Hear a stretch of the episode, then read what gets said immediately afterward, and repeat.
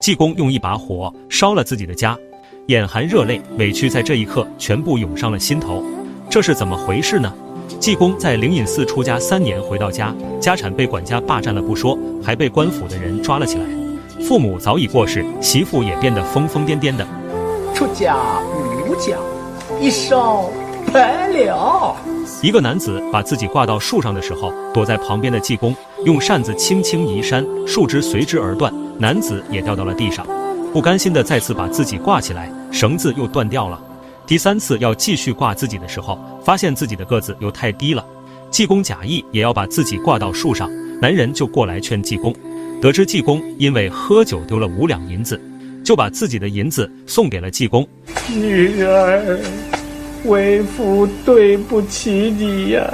济公笑嘻嘻的让他回头是岸，然后男人就把自己的悲惨遭遇告诉了济公。